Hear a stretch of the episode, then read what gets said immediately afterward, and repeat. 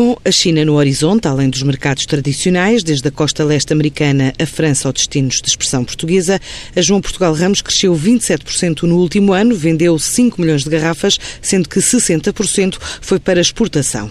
Os planos trouxeram à TSF o próprio enólogo, que desde 89 deixou de ser conselheiro de outras marcas para passar a ser produtor próprio na região de Estremoz. Nós gostávamos de estar, não podíamos estar em todos ao mesmo tempo. Há os, os mercados portugueses, os mercados de afinidade nomeadamente Brasil e Angola e toda a costa este dos Estados Unidos é, é o mercado tradicional dos vinhos portugueses. Porque é onde estavam, e França, já agora, Paris, eh, especialmente Paris. Portanto, nós não queremos, nós queremos sair para o broad market, nós não queremos, não queremos vender só vinho português os uh, imigrantes portugueses. Também queremos, mas não só.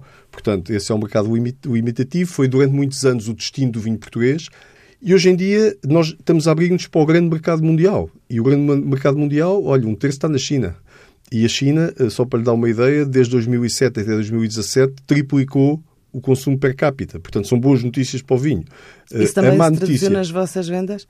Também, seja... nós temos, e, e, ouça, e, e vinhos com valor acrescentado. Vinho com valor acrescentado. Bom, bem acrescentado. Bom, bom mercado. Só para lhe dar uma ideia, o problema, o mercado aumenta a esta velocidade. Aumenta. Bem, a China, um terço da população mundial, triplicou a venda em 10 anos. E agora, se dobrar, imagine, não é? O problema é que esta planta que nós todos gostamos tanto, a videira, dá-se em quase todo o lado. Esse é que é o problema. Portanto, vai haver muita gente que vai plantar vinha para, enfim, para satisfazer a procura. E outro problema também é que a comunidade europeia é limitativo, é muito, uh, portanto, nós temos, nós, enquanto Estado-membro, só podemos aumentar a nossa área de vinha 1% ao ano. Portanto, nós nunca, nunca, nunca seremos um, um, um produtor de grande volume porque não podemos. Uh, só para lhe dar uma ideia, eu estou convencido... Mas estamos em plena reforma da PAC, isso não é possível alterar? Eu acho que não, também não percebo porquê, mas, por exemplo, uma Argentina, um Chile, os chamados vinhos do Novo Mundo, podem fazer o que quiserem, podem plantar o que quiserem. Portanto, a China, inclusivamente, nós estamos limitados.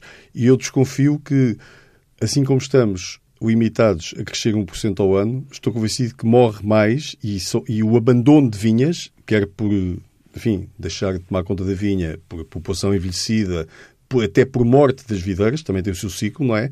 Eu acho que perdemos área. Esse 1% não chega para repor aquilo que perdemos todos os anos. Uhum. E o mercado nacional, como é que o caracteriza nesta altura? Super pulverizado, super pulverizado. Nunca vi, nunca vi, eu não conheço nenhum, nada no mundo que tenha tanta oferta diferente como o vinho. O que por um lado é bom, por outro lado é uma dificuldade enorme, porque sabe que eu acho que ser pequeno e diferente pode ser uma grande vantagem. Ser pequeno e não fazer a diferenciação é uma desgraça para o produtor. Portanto, eu acho que uma pessoa que ofereça um produto diferente, realmente diferente, com preço, com valor acrescentado e ser pequeno, pode sobreviver. Ser pequeno e fazer um produto igual aos outros não tem hipótese nenhuma. O grupo João Portugal Ramos faturou 23 milhões de euros em 2018.